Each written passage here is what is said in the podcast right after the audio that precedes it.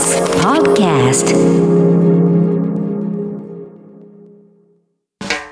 発信型ニュースプロジェクト荻上チキセッションここからは最新のニュースをお送りするデイリーニュースセッション。まずはこちらのニュースからです。COP26 焦点は合意文書の表現。気候変動対策について話し合う国連の会議 COP26 は12日最終日を迎え石炭や石油などの化石燃料について合意文書でどう表現されるのかが焦点となっています。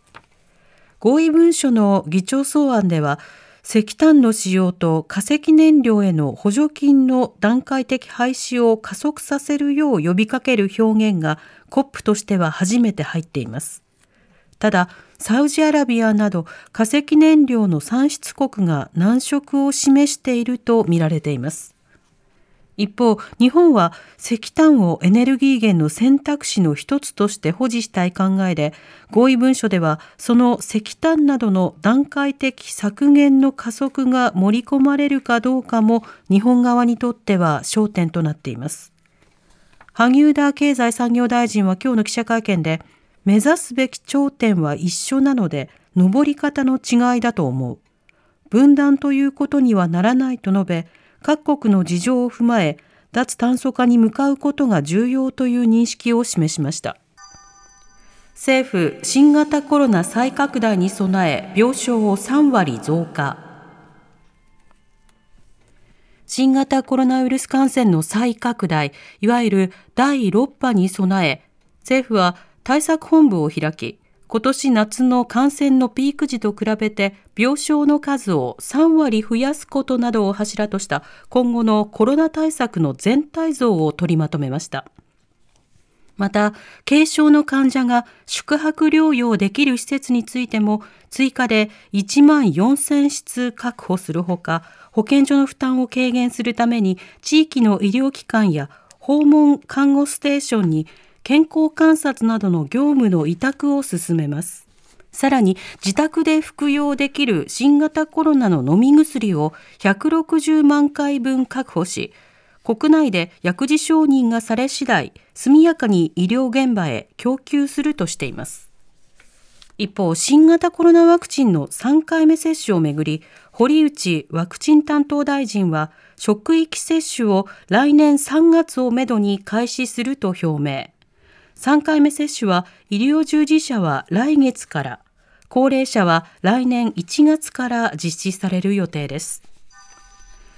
特別国会が閉会、来月6日にも臨時国会召集へ。衆議院選挙を受けて開かれた特別国会は3日間の会期を終え、今日閉会します。政府与党は新たな経済対策の裏付けとなる今年度の補正予算案などを審議するため、来月6日を軸に臨時国会を召集する方向で調整しています。会期については2週間程度とする方向で、岸田内閣で初めてとなる予算委員会での論戦が行われることになります。一方、野党第一党の立憲民主党は、すでに辞任を表明している枝野代表の後任を選出するための代表選に突入。今日行われる臨時常任幹事会でその日程を正式決定します。欧米7カ国が難民問題でベラルーシを非難。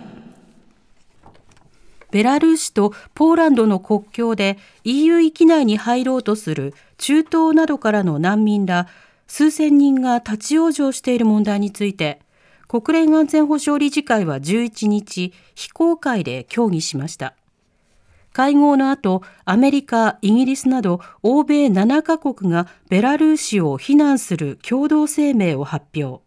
また、ルカシェンコ政権は対ベラルーシ制裁を課す EU を揺さぶるため難民らを国境に送り込んでいると主張。7カ国は声明で政治目的で人々の生命を危険にさらしていると強調しました。一方、共同通信によりますと、ロシアのポリャンスキー国連次席大使は会合前、記者団に対し、今回の難民問題は安保理で解決すべきテーマではないという認識を示し、欧米諸国を牽制しました。電車にタクシーが接触、タクシー運転手が怪我。今日午前8時半過ぎ、東京世田谷区でタクシーが東急大井町線の踏切に進入し、走行中の電車と接触しました。警視庁などによりますと、自由が丘駅と九本仏駅の間の踏切で、遮断機の手前にいたタクシーがゆっくりと前進し、線路に進入する様子が付近の防犯カメラに映っていて、タクシーはその後、走行中の電車の最後尾に接触。弾みで近くのマンションの壁に衝突し、トランク部分が大破したということです。タクシーに乗客はおらず、70代とみられる運転手の男性が怪我をしましたが、命に別状はないということで、警視庁が事故の詳しい原因を調べています。軽石、伊豆諸島にも漂着か。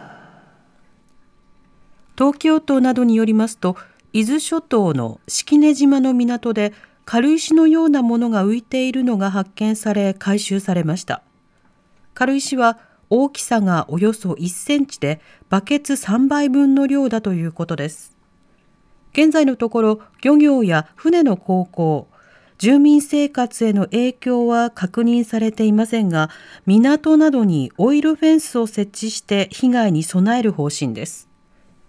軽石をめぐっては小笠原諸島の海底火山の噴火から先月沖縄などに大量に流れ着いていますが今回の軽石がそれと同じものかは分かっていないということです。エンゼルスの大谷選手打撃のベストナインシルバースラッガー賞を受賞。大リーグエンゼルスの大谷翔平選手がバッターのベストナインに相当するシルバースラッガー賞に初めて選ばれました。これは大リーグ機構が11日に発表したもので、アメリカンリーグの指名打者部門での選出です。日本勢ではイチローさんがマリナーズ時代に外野手部門で3回選ばれて以来12年ぶりで、指名打者部門では初の快挙です。シルバースラッガー賞は各球団の監督やコーチの投票で決まり、大谷選手は選手間投票で選ぶ年間最優秀選手やアメリカンリーグの最優秀野手に続く表彰となりました。おしまいに株価と為替の動きです。今日の東京株式市場日経平均株価は昨日に比べ332円ほど高い29,609円97銭で取引を終えました。一方、東京外国為替市場円相場は午後4時現在1ドル114円22銭から23銭で取引されています TBS ラジオ TBS ラジ